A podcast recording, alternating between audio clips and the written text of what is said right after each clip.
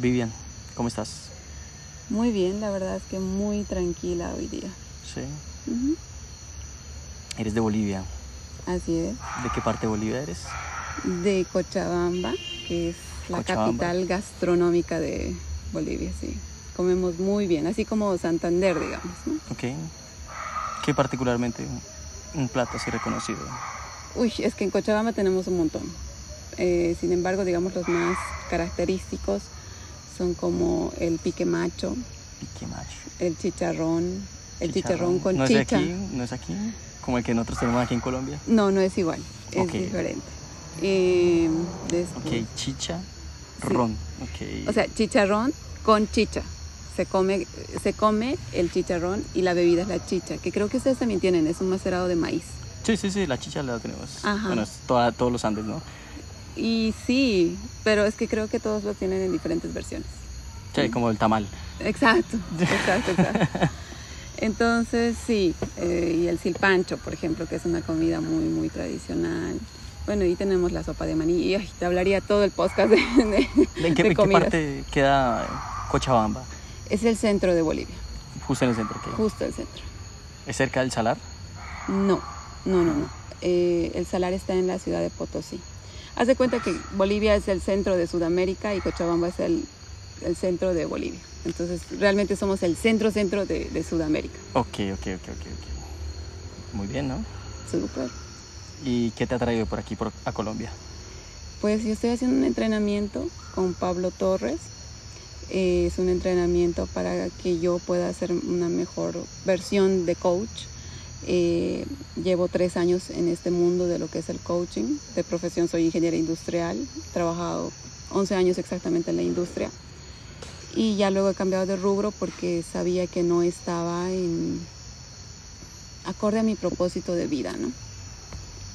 Y así, entonces ahora me dediqué al coaching, cambié muchas cosas con el coaching. Sin embargo, es como que cuando vas aprendiendo necesitas escalar a los siguientes niveles. Entonces, el siguiente nivel para mí fue este entrenamiento. ¿Qué te lleva, digamos, a salir de la industria y, y entrar a- al coaching? Ah, muchos conflictos personales y familiares, diría yo, porque en el mundo de la industria y cuando tú eres empleado de- eh, y dependiente, o sea, realmente tienes que cumplir ciertos horarios y no es que te paguen por eficiencia en tu trabajo, sino por cumplimiento de horas, que no es, eh, no es lo más óptimo ni para la industria ni para el empleado, ¿no? Eh, sin embargo, en algunos casos sí es, es, un- es una figura muy necesaria, ¿no? En algunos procesos que son muy mecánicos y que son constantes, digamos. Pero hay otras áreas en las que se podría flexibilizar este, este tipo de trabajo y en el que más bien se pueda promover el, el pago por resultados más que por horas acumuladas. Se vuelve un poco difícil. O sea, la las métricas... El pago por resultado es básicamente la subcontratación. Sí, correcto. Y sin embargo, mm, como te digo, dependiendo de las áreas y dependiendo de la función, esto se podría flexibilizar. No es algo que sea para todos, definitivamente no. Hay áreas en las que sí uno puede trabajar de esa manera, sobre todo las áreas financieras, las áreas que generan control logístico, no, no son áreas que necesitan estar como en producción. ¿no? En este caso sí es necesario, por ejemplo, áreas de producción, de mantenimiento, eh, qué sé yo, limpieza, cosas que realmente tienen que estar dentro de la fábrica. ¿no? y Pero bueno, tienes perfiles de, perso- de personas. Sí. Hay personas mucho más... Más... eh, afín Exacto. a tener una vida controlada, digamos, de medida por horas, por ejemplo, y están dispuestas a trabajar sus 8 o 9 horas de trabajo reglamentario y Y no tienen ningún problema y llegan a casa normal. Claro. Tal vez yo también soy el tipo de persona que tampoco me gustaría, tampoco me gusta, de hecho, simplemente estar por cumplir un horario y simplemente preferiría que me midiesen a mí por los resultados. Exacto. Deme un proyecto y qué resulta de ese proyecto. No tengo que estar aquí todas las 8 horas, si puedo estar 5 horas, pues estoy 5 horas. El trabajo se vuelve más eficiente, Ujú, pero sí, o sea, depende de las áreas, como te digo. Correcto. Hay áreas en las que sí se necesita mayor control. Pero bueno, para mí fue un, una cosa determinante porque eh, yo tengo dos hijos, entonces como que los iba descuidando eh, y era como ese equilibrio para una mujer es como más complicado cuando es mamá, ¿no? Entonces, eh, mantener ese equilibrio y aunque tú digas es tiempo de calidad el que le doy a mis hijos, o sea, nunca, nunca es suficiente, o por lo menos así lo veía hasta ahora, ¿no? Es un tema complicado, digamos, tú como madre, medir exactamente cuánto tu hijo precisa de, de tiempo y qué es tiempo de calidad y cuánta calidad tú como madre eres capaz de entregar. Porque como ser humano, pues todos estamos defectuosos, ¿no? Todos estamos quebrados de alguna forma. Y, y de eso quebrado tú le entregarás algo a tus hijos. Totalmente. Y además, no solamente de lo que yo pueda entregar, sino de lo que ellos estén dispuestos a recibir. Porque siendo ausente o estando ausente es más complicado poder entrar en, en su mundo, ¿no? y, en tus horarios. Además, es como querer imponerle a él o a tus hijos una condición a la que no necesariamente ellos mm, quieran aceptar, ¿me entiendes?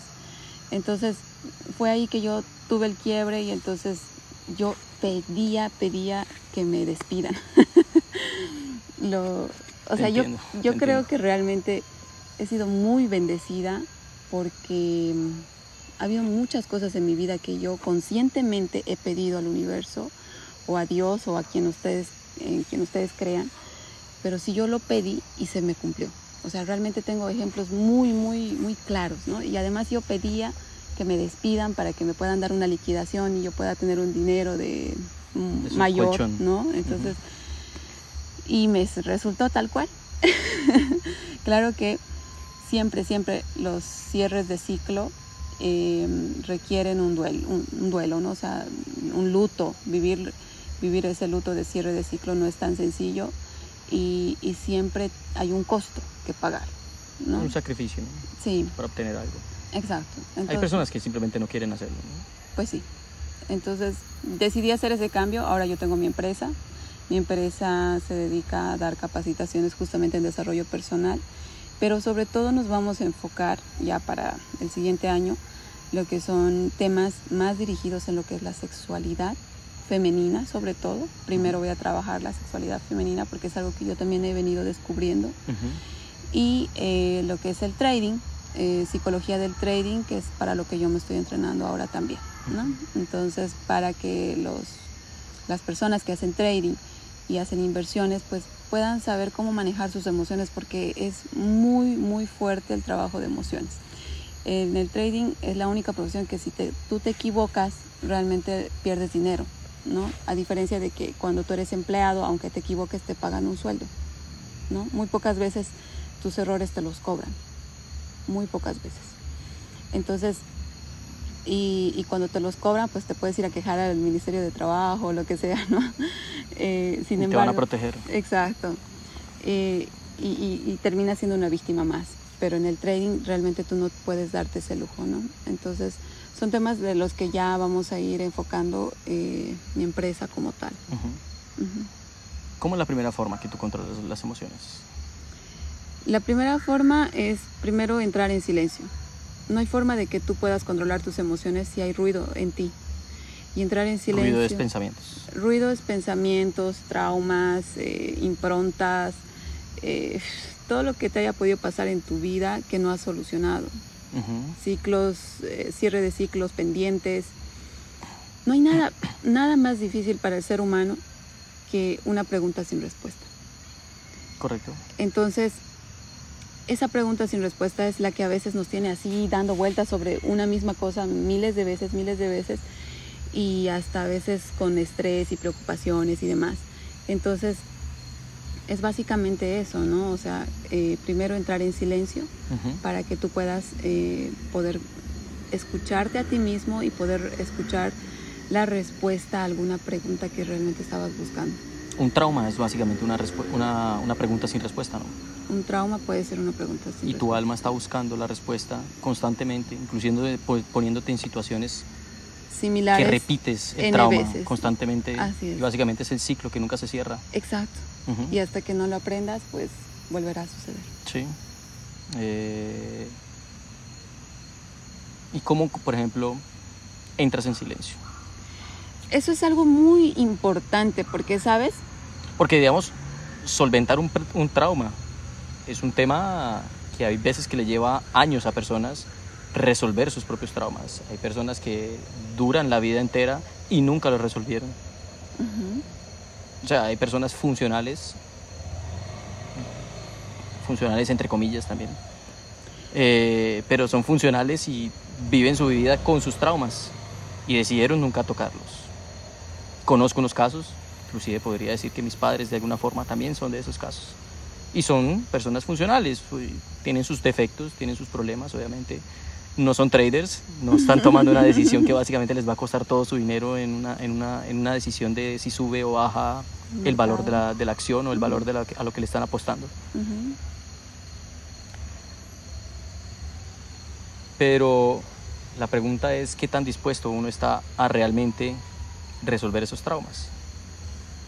Justo ahí, o sea, depende de cada persona, ¿no?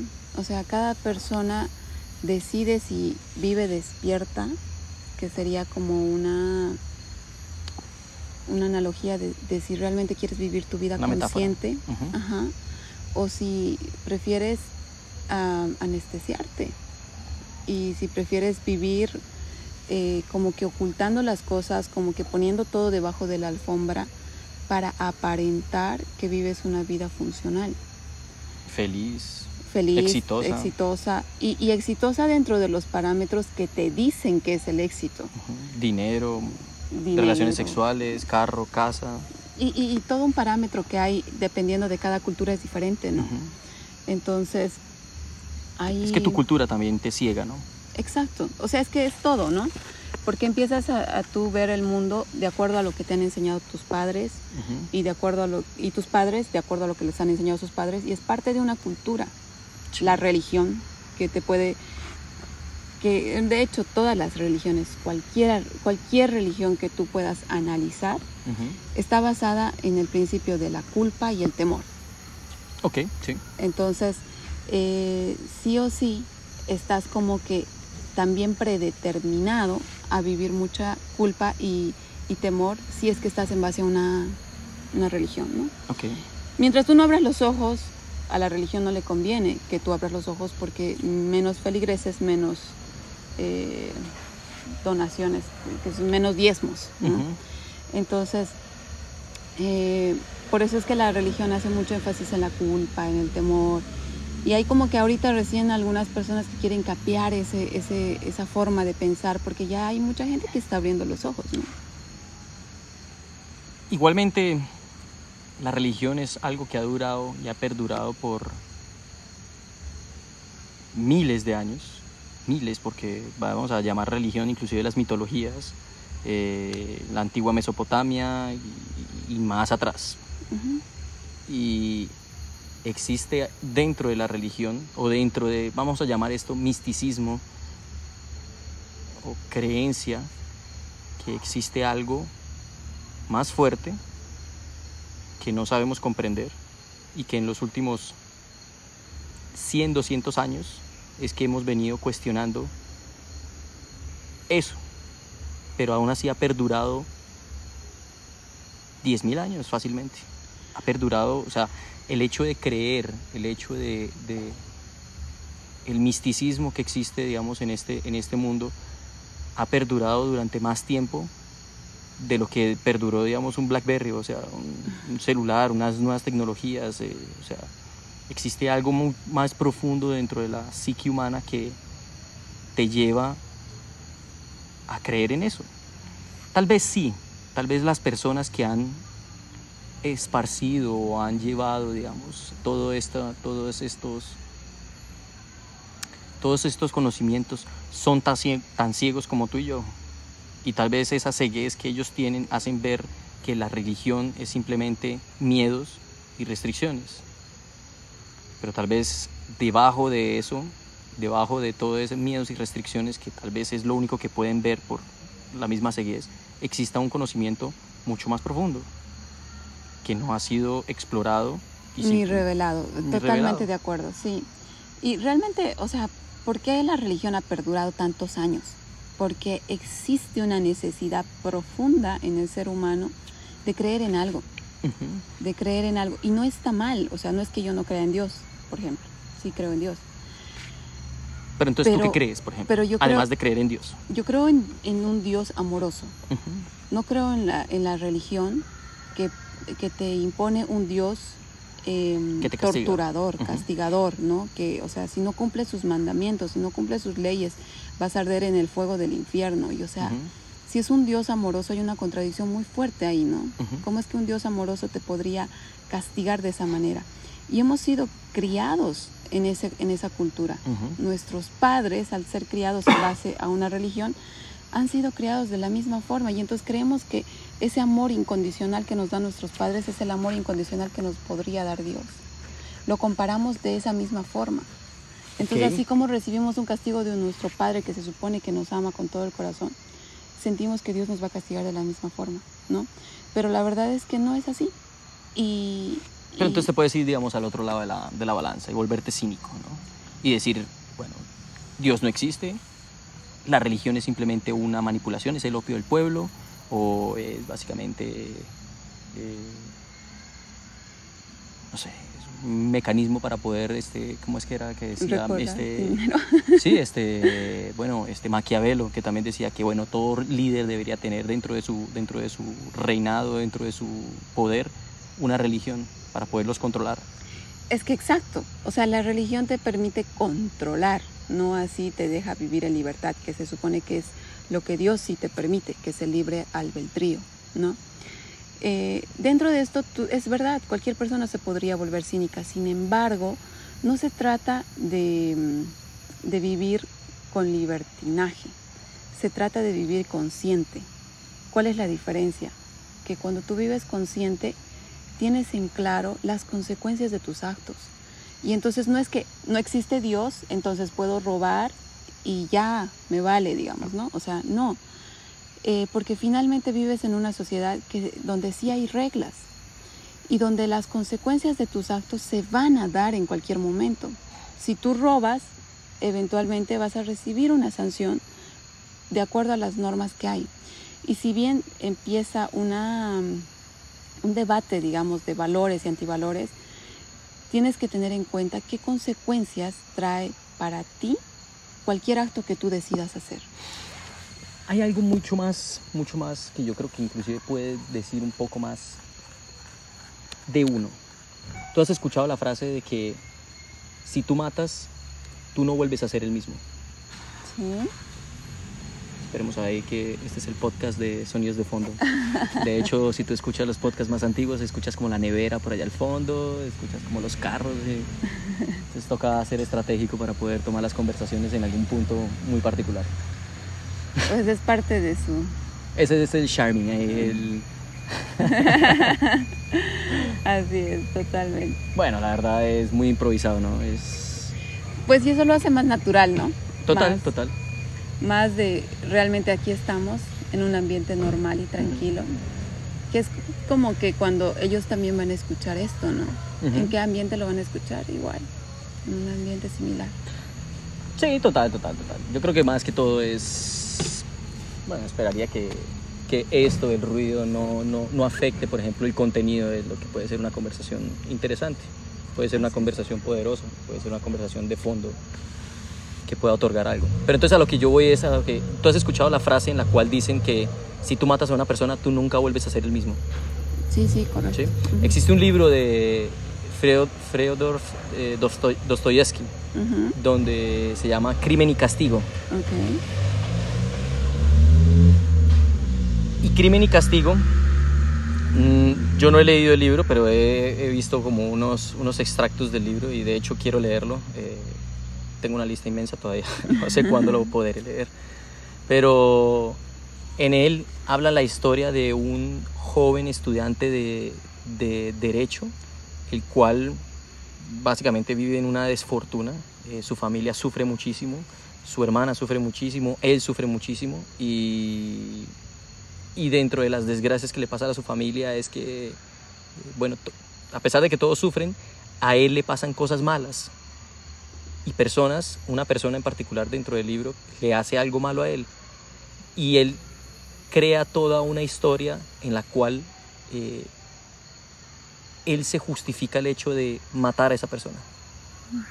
Y crea toda una, una, una narrativa en la cual él dice, si yo mato a esta persona, puedo ayudar a mi familia, puedo ayudarme a mí, puedo ayudar a las personas con las que yo vivo, puedo ayudar a todo el mundo.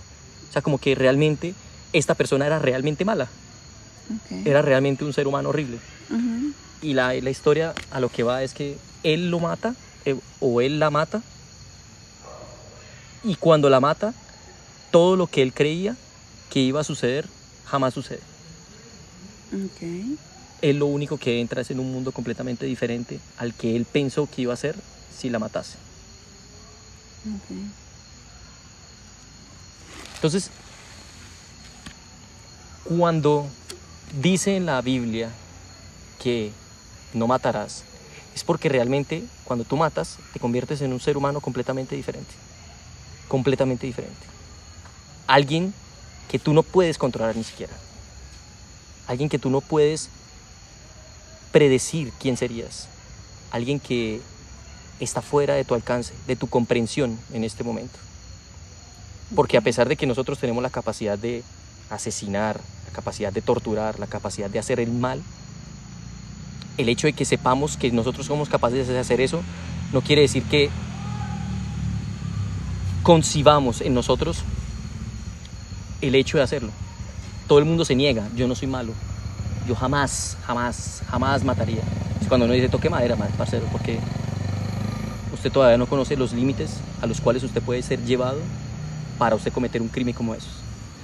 Y, y yo creo que los otros, los otros mandamientos que menciona la Biblia, yo no estoy diciendo que uno tenga que seguir al pie de la letra toda la Biblia, pero los otros mandamientos de alguna forma u otra dicen algo similar. El día en que tú robes, no volverás a ser el mismo, te convertirás en una persona diferente. Inclusive inconscientemente te convertirás en una persona diferente. Así es. Y ahí es donde va como la mecánica de, de esto, de, de, de, este tema de la, de, la, de la religión. Y es que hay muchas cosas, muchos elementos de nuestra mente que nosotros ni siquiera sabemos controlar. Y es ahí donde puede venir todo este misticismo. Pues no está, em, yo diría ni bueno ni malo, ¿no? Pero, o sea, con la religión. Em, cuando la religión puede ser muy perjudicial para un ser humano cuando te limita y cuando te somete a vivir bajo temor y culpa. ¿Como qué casos, por ejemplo? Como qué casos, como que em, tienes que tenerle miedo a Dios porque si no Él te va a castigar. Correcto, bueno, eso es una, una, iglesia en particular. o como que, por ejemplo, eh, para entrar al reino de Dios hay que cumplir ciertos mandamientos y como que no es aceptable la transfusión de sangre, por ejemplo. también. Y matas a una persona literalmente, a tu familia, dejas que se muera. Entonces, eh, son parámetros que, se, que pueden ser muy debatibles, ¿no? Realmente. Sin embargo, es lo que te decía, o sea, eh, si bien una persona nunca, nunca va a volver a ser la misma cuando cometa cualquier error, cualquier crimen, cualquier, eh, qué sé yo, exceso, justamente no va a volver a ser la misma porque son parte de las consecuencias de la decisión que él tomó o Correcto. ella tomó. Muy cierto, muy cierto. Entonces, ahí es cuando uno eh, tiene que evaluar y hasta dónde puede llegar con ciertas decisiones, ¿no? Entonces, eh, sabrás limitarte, sabrás eh, ponerle pausas, sabrás frenar y sabrás decir, bueno, hasta aquí llego yo o, sigo avanzando y tener siempre la precaución de, de poder evaluar antes de tomar una decisión de qué consecuencias va a tener es muy difícil medir siempre las consecuencias de todo. De hecho, es tanta información que siempre tendemos a, simplificarla lo máximo posible. Y es tanto lo que, lo que nosotros llegamos a simplificar la, la, información posible que, por ejemplo, hoy en día nuestra sociedad, que tiene maravillas, o sea, tiene cosas muy buenas dentro de nuestra sociedad, tiene cosas muy eh, valiosas dentro de nuestra sociedad, hay muchas culturas donde, o muchos este, movimientos en los cuales simplemente cataloga esto como una opresión y esto es básicamente el patriarcado. Y yo digo como que, bueno, a ver, el patriarcado no, no sé si te está dando carreteras, un edificio donde estudiar, no sé que no, yo sé que no le llega a todo el mundo, pero muchas veces las personas que se quejan de ello son las personas que tienen privilegios, han tenido educación, han tenido situaciones por las cuales han podido aprender, leer libros, estudiar, debatir ellos y crear toda una filosofía en torno a ellas, pero también creo que hay un cinismo frente a ello, frente... Pues sí, sí, ¿no? O sea, sin embargo, si tú te pones a pensar quiénes son las personas que más se quejan, eh, sin duda son las personas que no han podido descubrir su propio ser y para quienes eh, nunca es suficiente, nada nunca es suficiente, nunca va a estar bien. Y, todo el mundo es, culpable. Todo el mundo es culpable, soy víctima y no solo soy víctima, o a veces soy héroe, yo, yo estoy salvando a los pobrecitos. Y, o eh, no disfruta la vida, no es capaz de disfrutar con una noche de grillos, no es capaz de disfrutar con una noche estrellada o con una noche nublada, o si llueve le molesta, si hace calor le molesta. Y entonces empieza a tomar las cosas personal. ¿no? Y empieza cosas muy básicas, como por ejemplo, eh, el sol me está quemando.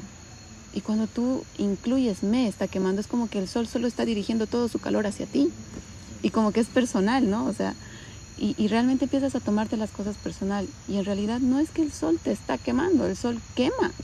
El sol es natural y así es para ti, para todo el mundo. O sea, no llueve solamente en un lugar, no, no, llueve, no llueve solo sobre tu cabeza.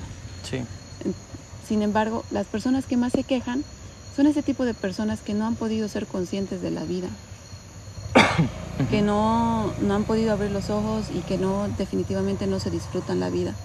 Y puedo decir claramente que yo era una de esas personas, ¿no? O sea, me la pasaba quejándome hace tanto tiempo que, mucha, de las 24 horas, las 8 que dormía, las restantes eran pura quejas y no me, podría no me podía disfrutar de nada porque estaba acelerada, ya vamos, ya, esto hay que hacer, hay que hacer el otro, no sé qué, no sé cuánto. ¿Y cuándo tienes tiempo de vivir? ¿Y cuándo tienes tiempo de respirar y darte cuenta de las cosas buenas que tienes? De disfrutarte el café de la mañana, de, de dar gracias por, no sé, tener un lugar donde dormir seguro, ¿no? Y yo sé que las condiciones no son las mismas para todos, sin embargo, creería que mucho, mucho de lo que nosotros estamos viviendo acá realmente depende de lo que cada uno está creando en su vida, ¿no? Sí, eres lo que piensas. Totalmente, totalmente.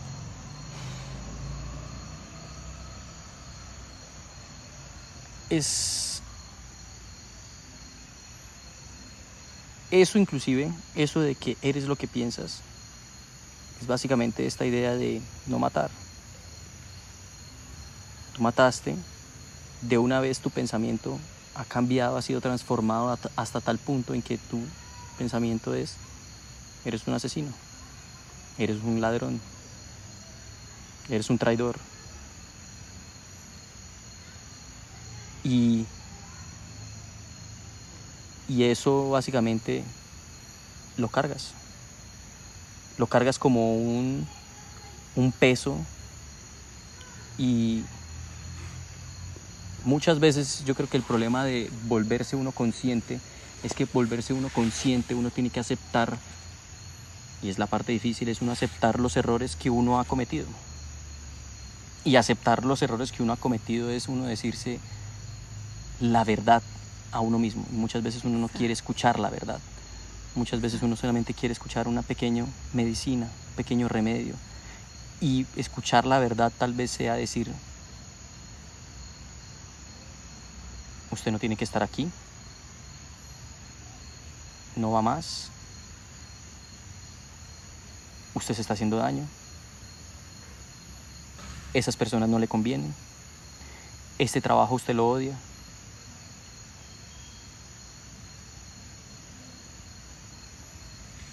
Entonces existe como un todo una, un, ámbito de, de de cuánta verdad nosotros somos capaces de soportar. Es que justamente ahí hay una, una certeza de lo que está sucediendo en el mundo actualmente, ¿no? Cuando tú no quieres ver la verdad y no quieres aceptar que realmente tú buscaste ese despido, tú buscaste esa ruptura, tú buscaste ese rechazo, eh, es que no estás aceptando la lección como tal, ¿no? y, y, no la estás aceptando porque no quieres verte como realmente es. Y entonces, ¿qué haces? Te anestesias. O buscas justificación en otras personas, que otras personas vayan y te laman las heridas, que, hoy, que otras personas vayan y te consuelen, en teoría, o que te den soporte. Afirman básicamente que eres una víctima. Exacto. O afirman que tú eres victimario, o afirman que tú eres... El héroe. Exactamente. Entonces, vas buscando ese tipo de cosas para anestesiar y para ocultar. Y sin embargo, la verdad es que entre más ocultes, más, más cargues, más pongas debajo de la alfombra, como decía, em, en algún momento eso se satura. Y el cuerpo se satura y el cuerpo se manifiesta.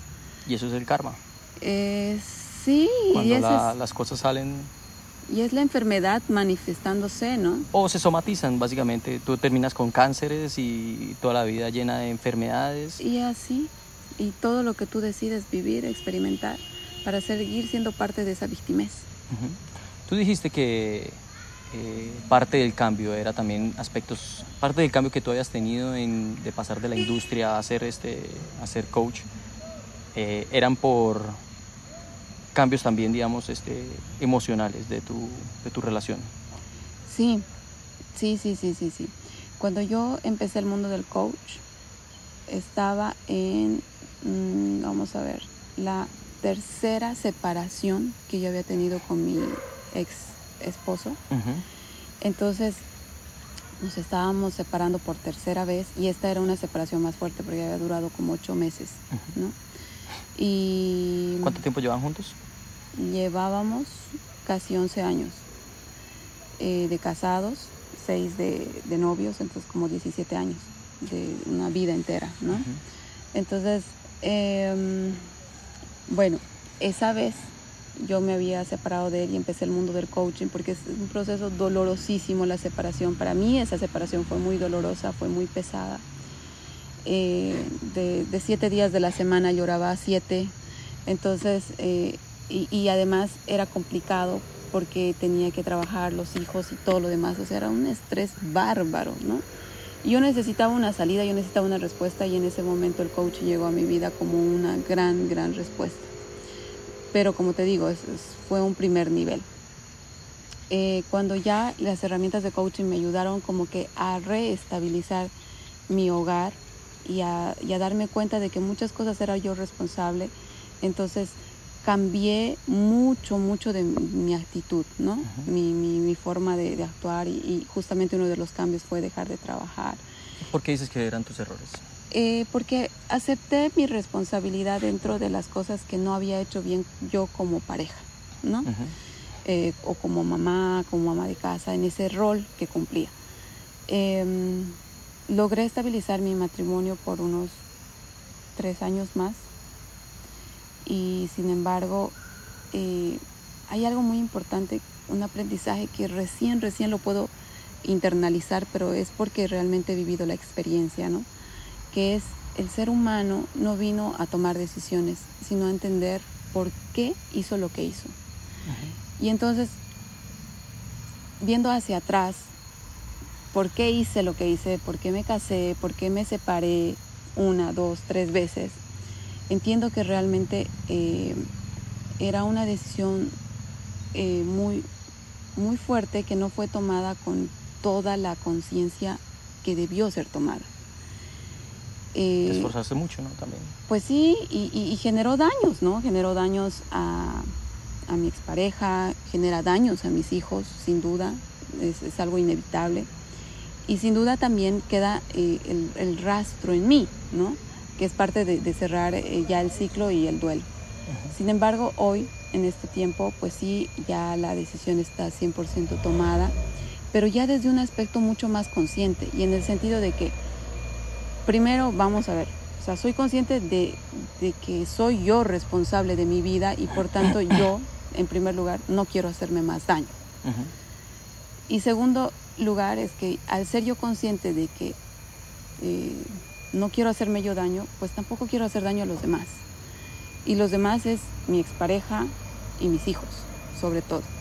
Entonces, la decisión ah, en este momento, después de haber estabilizado mi matrimonio y haber hecho varios cambios, y luego darme cuenta que realmente las cosas no funcionan y aceptar eso no fue nada fácil, ¿no? Porque siempre uno quiere como que lograr ese éxito mundano que, que tienes establecido, esas reglas de, de tu matrimonio feliz, del progreso y no sé qué, o sea, y verte en esa situación de aceptar que realmente no se puede dar o no se va a dar, que las condiciones son diferentes, que hay cosas que realmente no están en tus manos para cambiar. Entonces no fue nada sencillo. Sin embargo, ya es también parte de ser responsable contigo. ¿no? Y decir, bueno, hasta aquí llegué, ya lo hice todo y ya, Lo lo, intentaste todo. intenté todo. ¿Y cuándo dices, cuándo tú tienes la capacidad de decir, hasta aquí no va más? Porque si bien yo entiendo cuando las cosas no dan más porque solamente puede haber una persona dándolo todo. No sé si sea tu caso. Sé que me imagino que tres veces que lo hayas intentado, me imagino que te- lo has esforzado muchísimo. A pesar de que te querías ir en múltiples ocasiones, lo intentaste y lo seguiste, lo seguiste intentando. Y ambos, ¿no? O sea, ah, creería que ambos dimos eh, nuestro esfuerzo. Yo la verdad es que con mi expareja solo puedo sentir mucho, mucho agradecimiento en este momento. Ujú. Antes y las anteriores, las, las rupturas anteriores, si quieres, las separaciones anteriores, eran dolorosas, eran llenas de rencor y eran llenas de victimismo y de exigir un perdón que en el momento de hoy pues ya no lo ya no lo exijo no o sea en este momento es más bien eh, buscar que, que él pueda lograr eh, su estabilidad emocional que él pueda eh, vivir su vida de una manera feliz. Y entonces eh, en este momento yo con él es como te digo o sea full agradecimiento porque este aprendizaje me lleva a entender de que realmente eh, venimos a, a este mundo a crear y a crear cosas de manera consciente. Y cuando no estás consciente es cuando te equivocas así. Y, y mientras te vas equivocando vas dañando a otras personas y vas generando daños a terceros que no son necesarios. Y que si tú hubieras abierto los ojos antes hubieras evitado todo esto, ¿no? Sin embargo, también son cosas que tú has decidido de cierta forma experimentar, ¿no? Que son, son como que lecciones que necesitas aprender. Y bueno, el momento de, de decisión como tal, eh, prácticamente eh, la última vez que retornamos después de los ocho meses de separación, eh, yo había decidido darlo todo, todo, todo. Ya en el camino se veía que realmente hay cosas que uno no puede cambiar. Eh, el año pasado, en octubre del año pasado, que era cuando cumplíamos 10 años de, casados, eh, pude darme cuenta de que realmente la relación ya no daba para más. Y, era triste y complejo, ¿me entiendes? Que yo no quería aceptar esa realidad. Tanto así que, me, que la decisión, a pesar de que yo ya lo sabía en octubre del año pasado, eh, recién la decisión la tomo en marzo de este año, ¿no? Y ya estamos a diciembre, ya ha pasado un montón de tiempo de la separación. Eh, puedo decir que he llevado una separación relativamente suave, o sea, relativamente armoniosa. Y, y- y no es fácil, ¿no? O sea, eh, porque hay cosas que tú no controlas. Y entonces, eh, eventualmente sí han habido como que momentos muy tensos. Sin embargo, creería que ya las cosas se han podido ir tranquilizando. Tanto así que, que mi expareja incluso ha empezado a explorar su ser. Y eso me ha parecido maravilloso. Eh, ha empezado a tener como más apertura a darse cuenta y hacerse responsable, porque inicialmente era como que yo, yo era la culpable de que él entre en depresión, yo era la culpable de que él esté sufriendo.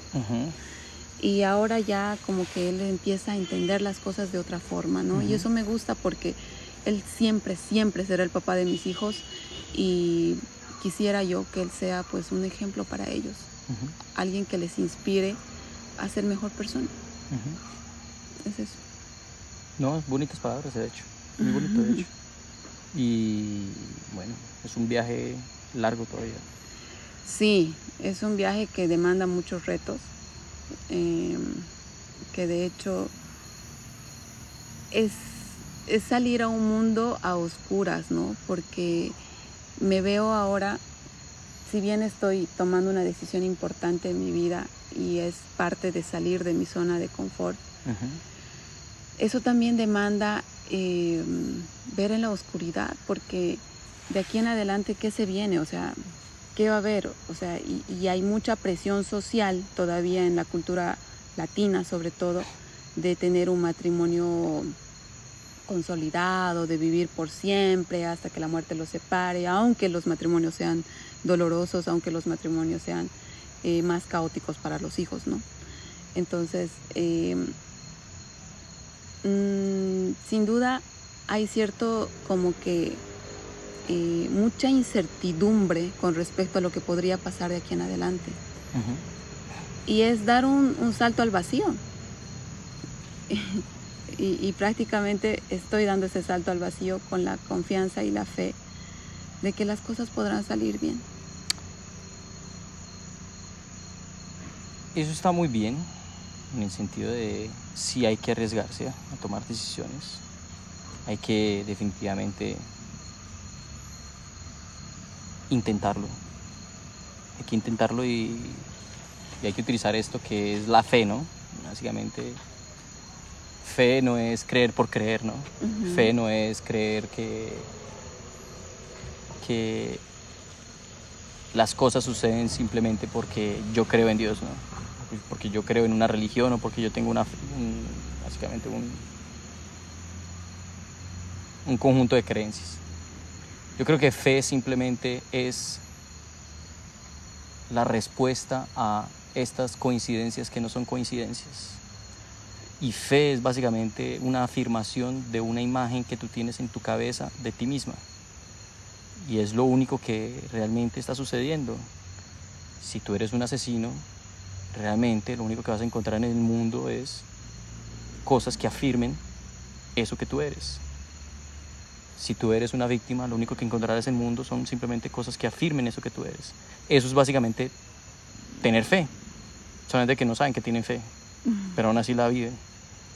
Y yo creo que algo que es inclusive más, más delicado y más, más trascendental es el hecho de que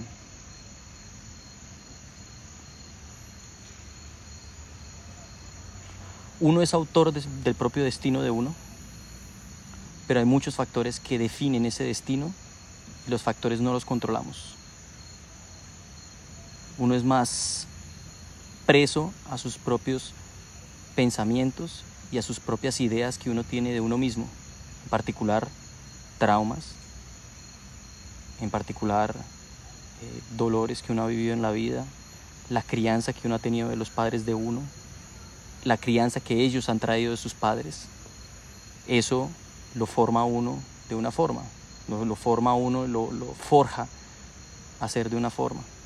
Y muy probablemente esa misma forma de, uno ser forjado define tu destino de alguna forma. ¿Eso qué quiere decir? Que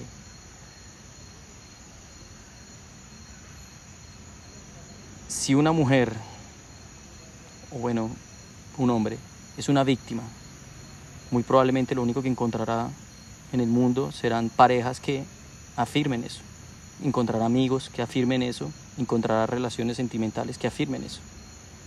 Y uno debería primero, de la misma forma que el trader debería hacer, es quitarse de encima aquellas creencias que ellos tienen de sí mismos, que no saben que ni siquiera la tienen. No conciben eso, no conciben en su, en su ser que tienen. Y ahora es muy arrogante, o sería muy arrogante decir que uno está completamente libre de cualquier tipo de, de idea que uno no que uno ya tiene control pleno del destino de uno. Porque eso es realmente uno engañarse, uno va a encontrar aún así dolencias que uno nunca vio o va a encontrar nuevas dolencias porque simplemente el mundo tiene para dar mucho, mucho dolor todavía. y más que... Pues es tragedia, ¿no? Pero la tragedia pues tampoco se tiene que tomar algo así tan mal. Y sí, o sea, eh, básicamente todo depende de, si tú decides seguir en ese camino de pobrecito yo, víctima o todo el mundo me hace daño. Y vivir en ese mundo en el que eh, tú puedes vivir quejándote o si tú decides cambiar tu destino, ¿no? Y cambiar, o sea, es que no es, no es que haya un destino como tal, sino es que es, es lo que te decía en un principio, cada uno va tomando decisiones y aceptando esas consecuencias. Bueno, pero ¿cómo tomas las decisiones también? También es importante, ¿no? Es importante darse cuenta de que muchas de tus decisiones están basadas en creencias que han generado virus en ti, que han generado eh, decisiones que están en contra de, de ti mismo y tú no te das cuenta. Y no sé por qué siempre invierto con el que me va a engañar. Y no sé por qué siempre estoy con la pareja que me va a, a lastimar. Pero es que realmente son decisiones que tú estás buscando. Son decisiones que no estás aprendiendo. Entonces, Correcto. En, en, tanto tú no abras los ojos, en tanto tú no te hagas consciente, seguirás viviendo esas experiencias. Y, y es, el, es, el, es el momento preciso las, las crisis y todos estos momentos de separación. Yo sé que en este momento, bueno, en cierto momento mi expareja ha debido sufrir un montón y le ha debido doler mucho, eh, lo sé, ¿no? O sea, sin embargo, esa experiencia es la que él necesita para poder abrir los ojos y poder vivir su propia experiencia de, de encuentro consigo mismo. Bien, el tema es cómo. El tema es cómo. Y ahí es muy importante darse cuenta de que eh, yo, por ejemplo, que estoy en el mundo del coaching, puedo ver que hay muchas propuestas muy filosóficas. No, no, pero digamos, tú dices como que esta experiencia que él está viviendo, él la está viviendo, él tiene que aprender de ello.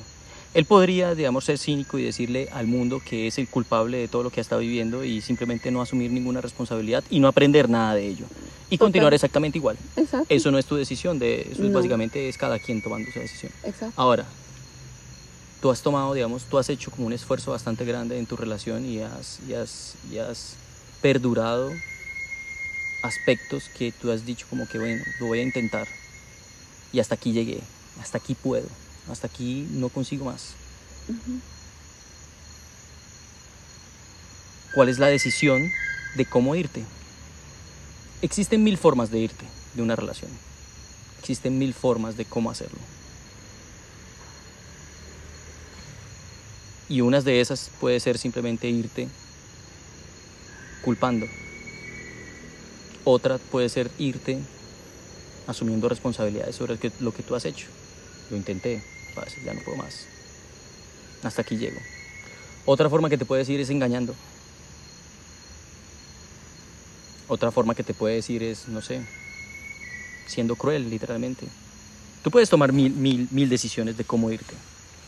Y esa forma en cómo tú te vas, básicamente va a ser una nueva imagen de ti misma.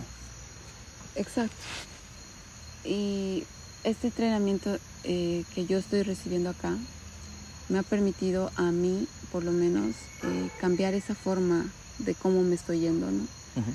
Porque en principio era eh, como que víctima héroe, ¿no? O sea, yo pobrecita que he aguantado tanto tiempo esto, entonces me tengo que ir y yo, o sea, además una víctima así que bien bien fortalecida, ¿no? Y yo voy a poder sacar adelante a mis hijos, ¿no? Entonces, pero no se trata de eso, o sea, ahora que ya comprendo muchas cosas y que he vivido un proceso maravilloso en el que realmente he podido aprender el cómo sobrellevar estas cosas y, y librarme de esa filosofía eh, muy positivista de, de mirarte a los, al espejo y decirte que eres poderosa. O sea, no es suficiente eso. Uh -huh. Hay muchos ejercicios por detrás que realmente te permitan entrar en conciencia. Eres una persona tan defectuosa como todo ser humano que está en este planeta, ¿no? Exacto. Sin embargo, no es fácil poder verte y, y, verte en el sentido de verte desnudo frente a un espejo, pero no no de la manera literal, sino de verte como que estas son mis emociones, esto es lo que he hecho, esto es lo que he decidido y aceptar tu responsabilidad en cada acto. O sea, no es algo sencillo. Sin embargo, gracias al proceso que yo he vivido acá en Colombia, es que he podido ahora poder decir, eh, poder cerrar este ciclo de separación con agradecimiento.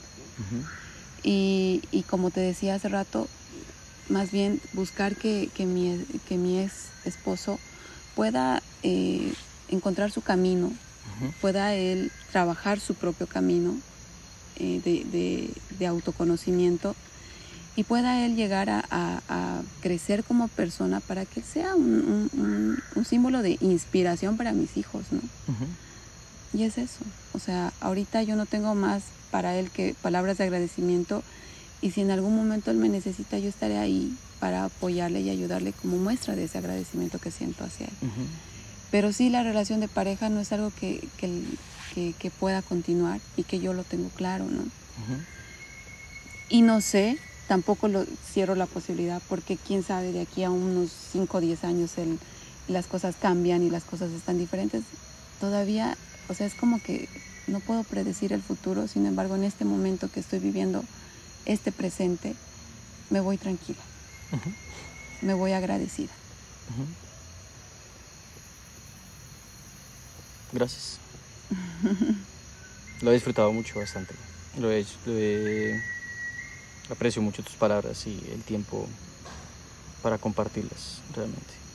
Y esto, esta, esta vulnerabilidad que muestras te hace una mujer mucho más fuerte, de hecho. Y no sé si era así antes, no sé si solo ha sido ahora que has llegado a mostrar esto al mundo, pues para ti misma también, particularmente. Realmente eso lo único que lo termina haciendo es uno un ser mucho más fuerte, que las debilidades que uno tiene realmente no son cosas que uno deba esconder de nadie, sino por el contrario, tal vez hasta enorgullecerse en algún aspecto de ellas, pero tratar de corregirlas, porque lo forjan a uno como ser humano. Totalmente, yo he aprendido mucho, la verdad, mucho, mucho. Y, y lo que tendría para dejarles como mensaje es que realmente em, recordemos que somos seres creados a imagen y semejanza de Dios. Cada uno de nosotros realmente es un ser divino que hemos olvidado el poder más grande que nosotros tenemos, que es el poder de la creación. Y, el poder de creación empieza con un pensamiento, continúa con la palabra, continúa con el sentir y hacer.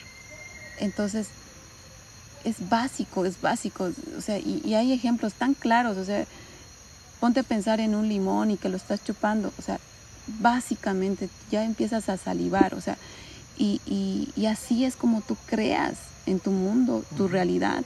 Todo lo que tú estás creando es a raíz de esos pensamientos que tú puedes imaginar a través de lo que dices, a través de lo que sientes. Tú puedes sentir esa emoción, tú puedes sentir esa percepción y tú estás creando en todo momento. Pero entonces la pregunta es, ¿qué es lo que estás creando?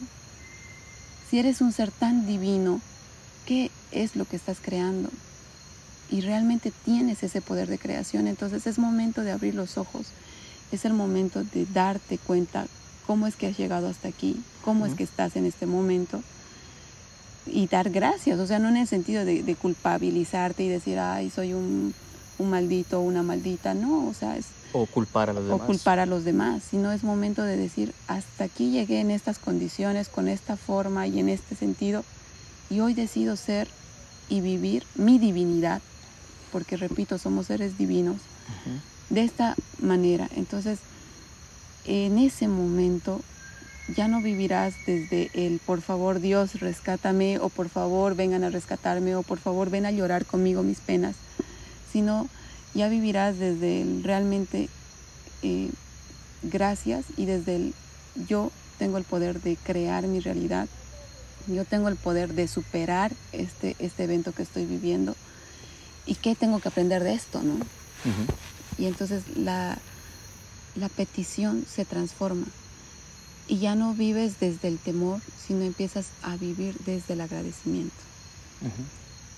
Y No es esta gratitud, también hay una gratitud medio tóxica también en el mundo, ¿no? Existe esta gratitud también que te dice a ti como que, oye, tú eres una persona con dinero, no puedes estar triste. No, espérate ahí un segundo. Y en realidad es una es parte de, de- de experimentar todas las emociones.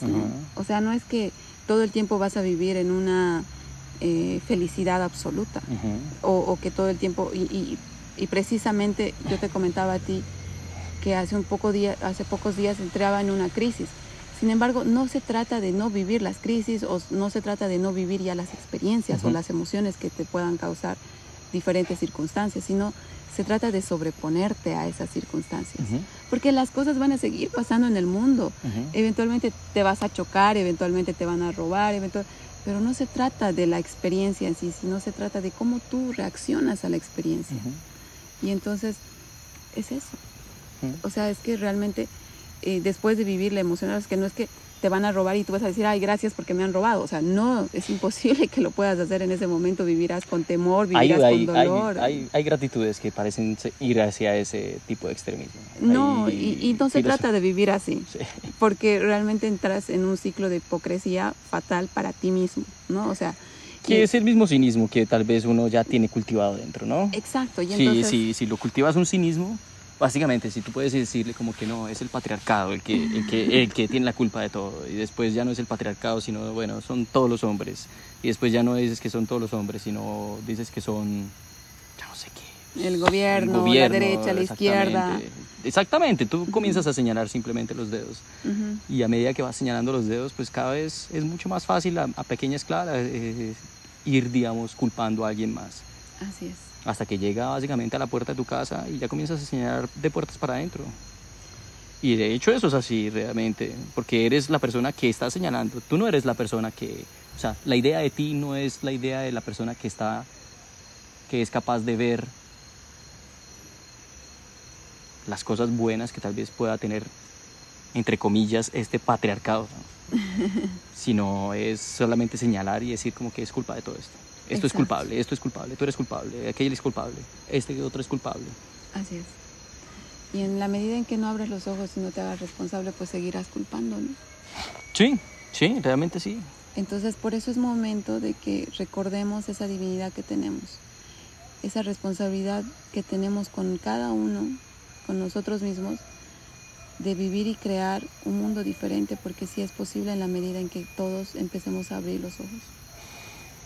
Amén. Espero que así sea. Espero que podamos abrir los ojos y...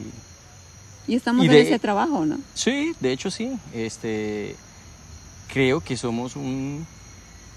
El pasaje de... ¿Cómo es que se llama? Moisés llevando a todo el mundo al, al- al desierto y que en el desierto todos comenzaban a venerar diferentes dioses. Yo creo que toda la humanidad está en medio del desierto. y hay unos pocos, yo diría que yo no estoy ahí todavía, pero hay unos pocos que ven y en el país de los ciegos el tuerto es el rey. Entonces, este, hay unos que tienen, hay unos pocos que tienen un ojo y consiguen ver y esos son los que manipulan a las masas.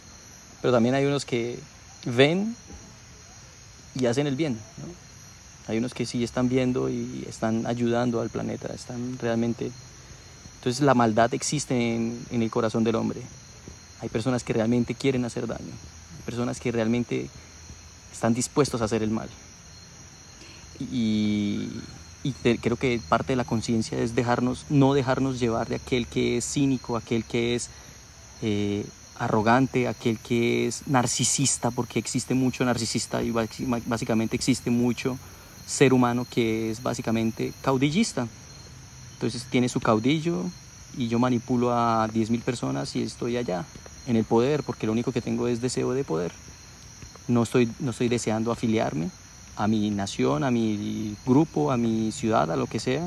No estoy queriendo lograr nada, yo solamente quiero tener el poder. Y existe mucho de eso. Y existe mucho también en el corazón de las personas eso. Entonces también dentro del ser consciente es reconocer que nosotros somos capaces de hacer daño. Y podemos justificar el daño que nosotros hagamos